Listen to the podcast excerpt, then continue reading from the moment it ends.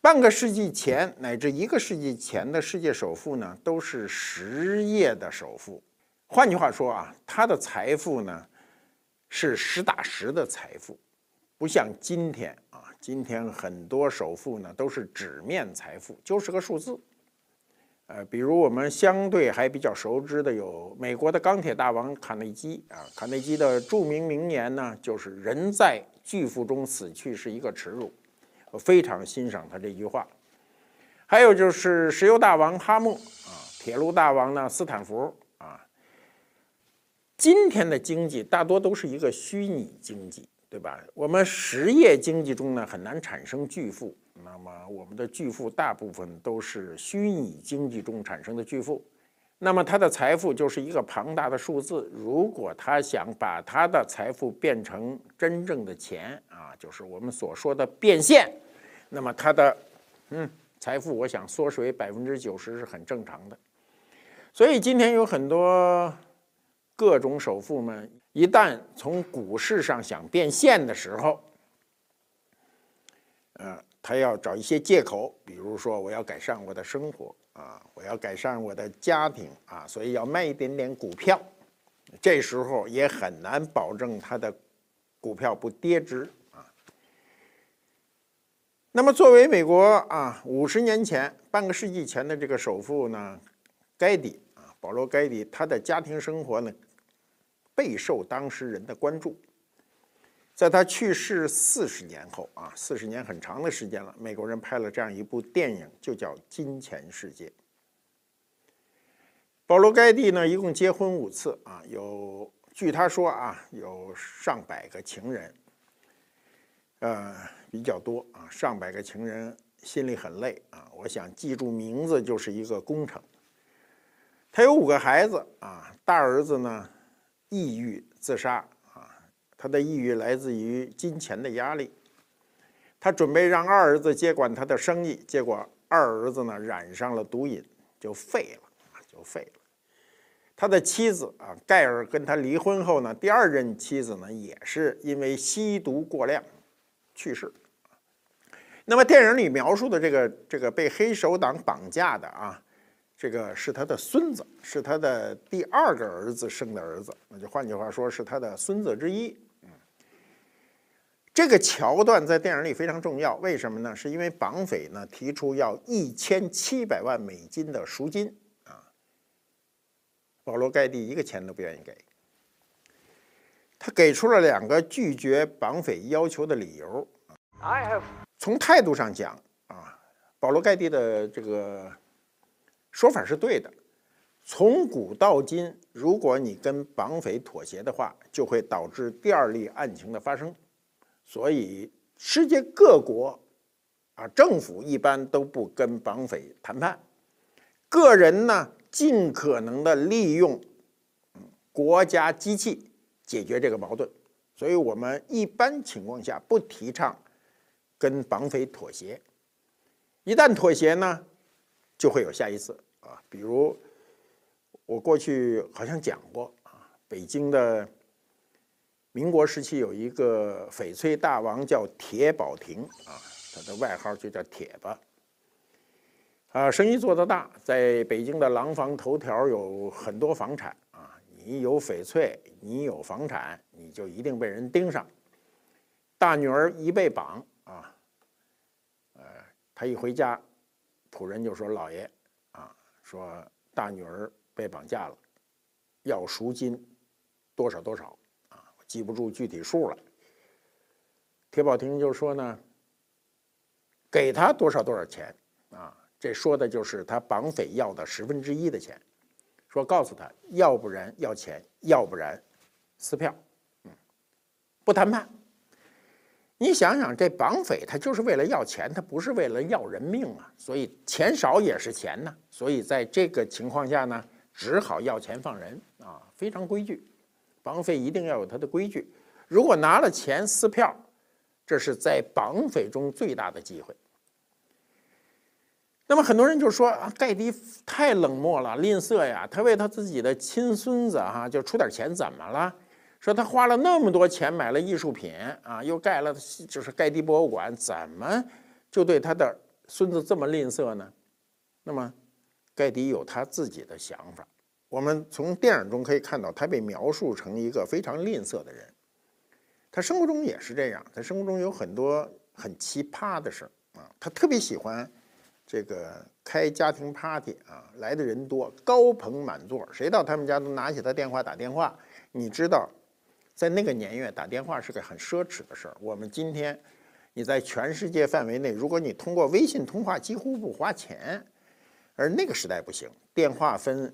啊，近距离和远距离的，就是我们所谓的室内和长途。啊，我年轻的时候打电话打长途还得拟个稿呢，生怕话说多了钱花多了。那么盖迪在家里啊，世界首富举行 party 的时候，在家里装了好几个电话亭啊，谁打电话上电话亭投币电话，准备好零钱供你换钱，你的电话不让客人用。因为他是发现有的客人是用他的电话呢打长途啊，自个儿免费聊天啊，这就是该迪吝啬的一个例子。但是啊，他在买艺术品上一掷千金。呃，美国富翁是有这个特点的啊，美国著名的富翁都留下不同程度的艺术品和建筑物，比如卡内基投过很多图书馆，是吧？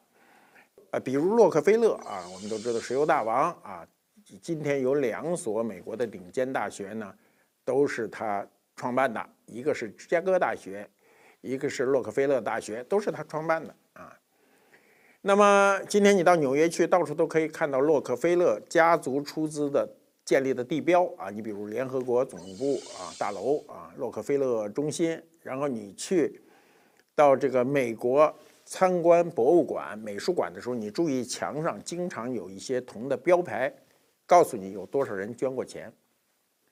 美国富翁有这样一个文化，尽管啊，过去英国人啊以英国人为首的外国人都看不起美国人，说美国人没有文化，但是美国人在一百多年的啊经济的高速发展中，大量的富翁呢愿意捐钱。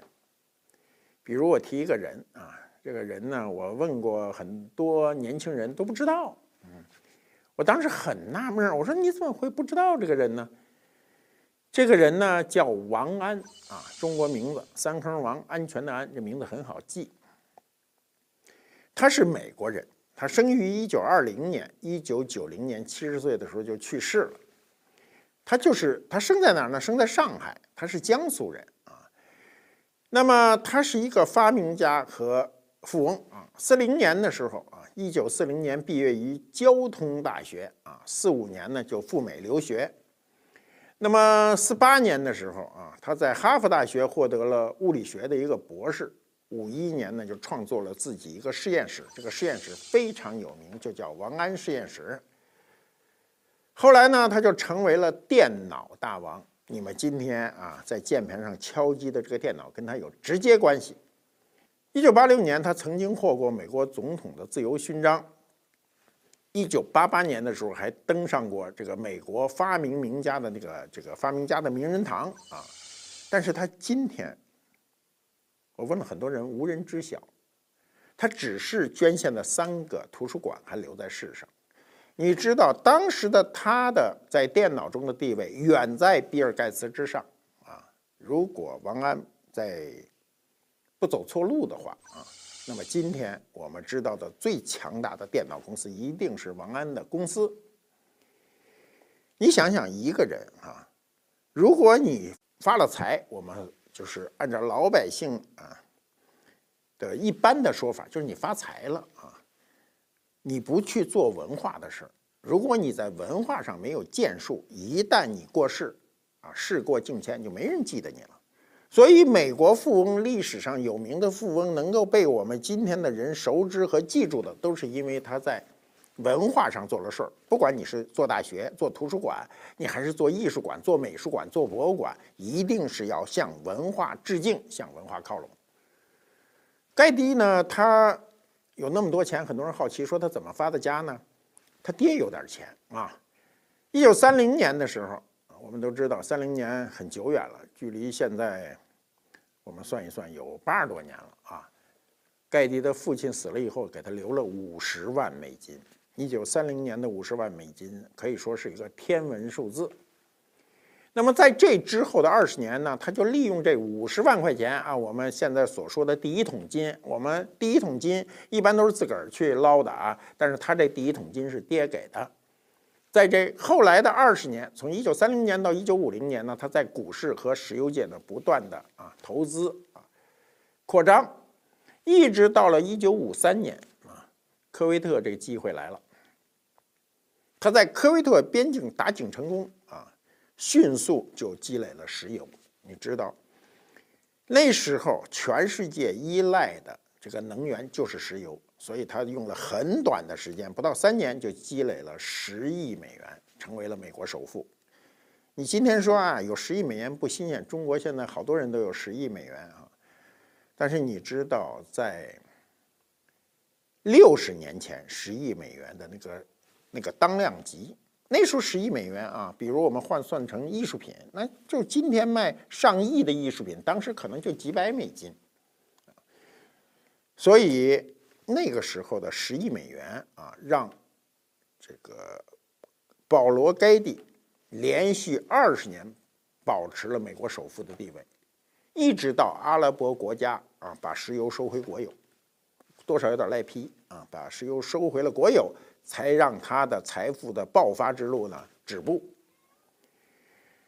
那么，这么富有的一个盖蒂啊，他的家族比较庞大，他结过很多婚嘛，生过孩子嘛，生过很多孩子，啊，所以他的家族的庞大就躲不了一个魔咒啊，就是富不过三代。所以有人说他啊，坐拥金钱世界也买不到幸福啊。所以我们老说粗茶淡饭啊，过一个平常百姓的日子是一种幸福。那么他的长子呢，呃，就是由于啊压力太大。什么叫压力大？有钱就有压力，没钱的人都说我没压力，我没钱啊。有钱我也不会有压力。我告诉你，如果你是一个对应你能控制的钱，比如你觉得我的能力不错，我能控制一百万块钱。所谓控制，就是你能让这个钱再生出钱来啊。你说我会花钱，那不叫控制啊，那叫你控制不住啊。如果你说我有一百万钱的控制能力，我拿一百万，我可以让它增长，那算你有一定的控制能力。你说那我可以放大十倍，一千万，放大再放大十倍，一个亿，一个人，我们说一个没有经验的人，一个亿的现金，他绝对会出问题啊。这就是说他控制不了，每个人能力是有限的。当他控制不了的时候，压力就会变得非常大，那么他就有可能选择另一种方式。所以，这个保罗盖蒂的长子呢，就选择了自杀啊。那我想，他可能算抑郁症的一种吧。那么每个富翁都有一个问题，就是谁来继承？所以这个继承的重任就落在了次子身上。这个由于长子自杀呢，这个次子就比较受到娇宠。所以这个次子就染上了一个恶习，吸食毒品。我曾经啊跟很多年轻人，包括跟儿子都说过啊，儿子当年一个人只身出国，我跟他说，人生啊有两件事绝对不能碰啊，这两件事一定使你不幸福，绝对不可能使你幸福。今天我可以跟所有看到这个视频的人说啊，这两件事很简单。一个毒，一个赌。吸食毒品的人绝对没有好下场，赌博绝对没有好下场。所以这两件事儿啊，人一生中绝对不能沾啊！你沾了这两件事儿，你的生活一定就变得不幸福啊！不管你有多少钱支撑这件事儿。对于保罗盖蒂来说呢，更大的这个问题发发生在后面啊，就是。他这个你知道啊，这个男人是这样，他如果有第二次婚姻的时候，第二次第二任婚姻容易放纵啊，因为第一任呢都是一种原配啊，我们过去讲原配夫人，如果他在后面还有连续几任妻子呢，他反而变得比较轻松，因为他觉得这就跟换一件衣服一样的自如。第二任的妻子很容易犯发生一个问题，就是娇宠，嗯，所以他的孩子就变得。就是无人能管，是吧？最终呢就被绑架。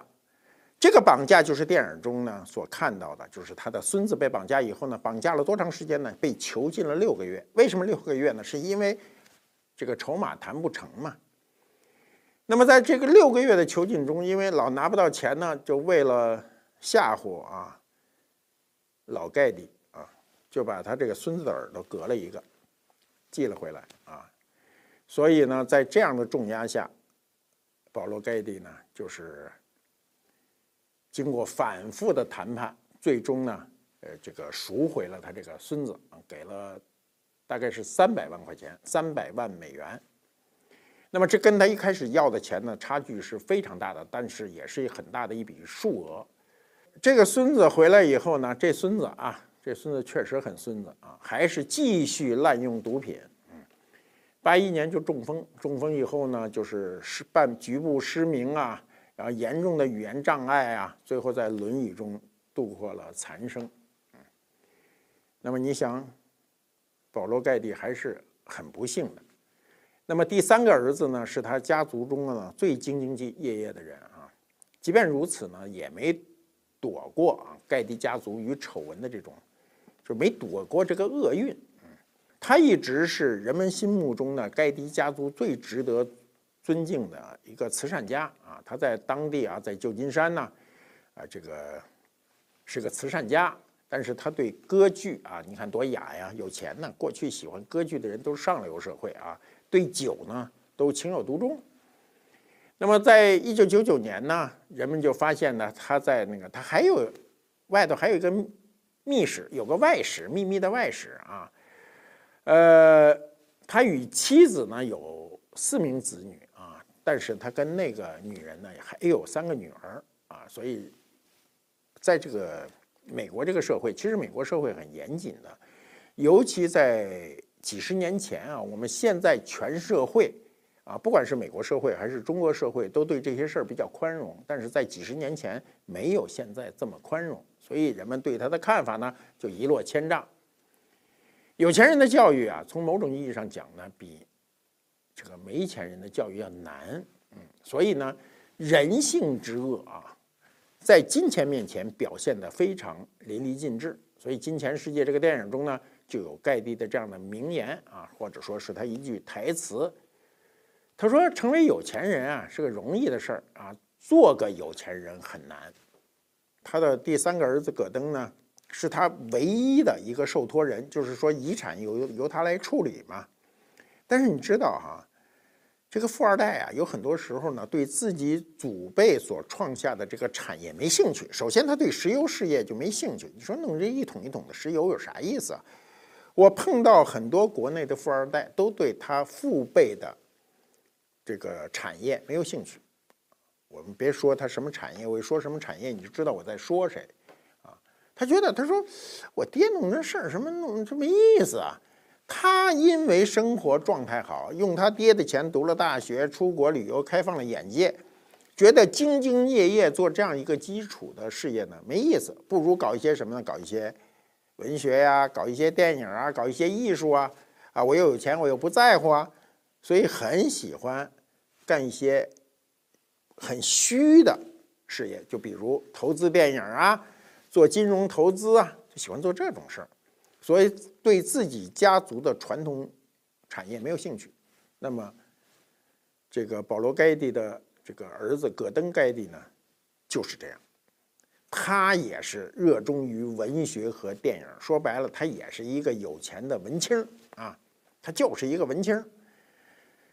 呃，他爹去世以后啊，他变着法儿的把该地石油公司呢以一百多亿美元的价格卖给了。另外一家石油公司，嗯，他这个动作啊，饱受争议，人都说这就是败家子儿啊。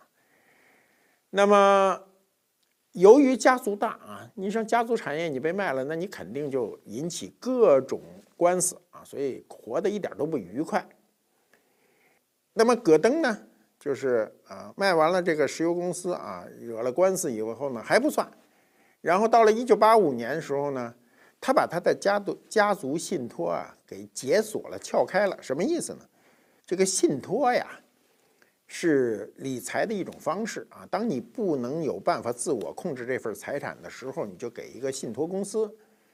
当时呢，这个保罗·盖蒂呢，他有四十亿美金啊，想起来就是三十多年前的四十亿美金，非常多呢，就是让这儿子管。这儿子呢，就使用了各种法律手段。第一个法律手段呢。就要损失十亿美金，他在所不惜啊！这钱不是他，不是他的，是他爹创下的财富，所以把这个十亿美元先交了税，然后这钱就可以分分了嘛。所以他就跟他啊，他自己和他的哥哥，这个还有乔治的女儿等等，就家族一大堆人。那乔治有仨女儿呢，一一共就三方就分了这个钱了，每个人分了大概有七亿五美金。但其中啊，有一个人啊。有一个人呢，这个是跟他们家族比较远的人呢，每年才分三千美金，没啥钱，所以分的非常的不公平。那么从这个角度上讲啊，他家族当时有人测算有二十四个家族成员，大概有五十亿美金就这么完全给拆分了。你想想，这话就应了中国的老话了，叫“富不过三代”，钱是白来的啊，只要能分到我兜里有钱能够花，我不管未来。呃，从某种角度上讲啊，这个保罗·盖蒂的这个设计是错误的。如果当年他把这部分钱全都买了艺术品，那今天我认为去盖蒂中心啊，就是盖蒂博物馆去的这个参观者和游客会非常非常的多。我们站在世俗的角度去看保罗·盖蒂这样一个人呢？他是很传奇啊，很吝啬。这个你想想，这么大的富翁，你到他们家打电话都要投币啊，都要自个儿花钱。你想他有多么吝啬？但是他在艺术品的这个收藏上啊，一掷千金，丝毫不不吝啬啊。我们我们作为一个旁观者啊，看保罗·盖蒂呢。实际上，他是一个对艺术极度大方的人，他对艺术怀着一种挚爱。一个没有挚爱的人是不可能做这样一个博物馆，也不可能投入如此之大的资金。今天啊，有机会去美国洛杉矶的时候啊，这个一定要抽出半天时间去保罗·盖蒂的这个艺术中心看一看。